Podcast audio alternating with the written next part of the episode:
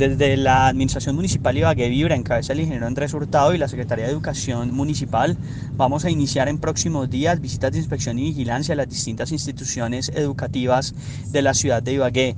Con esto lo que pretendemos es precisamente garantizar a los padres de familia, a los estudiantes que van a llevar a cabo sus procesos educativos en instituciones que cumplen con todos los requerimientos y con todos los planteamientos que deben estar establecidos para tales efectos.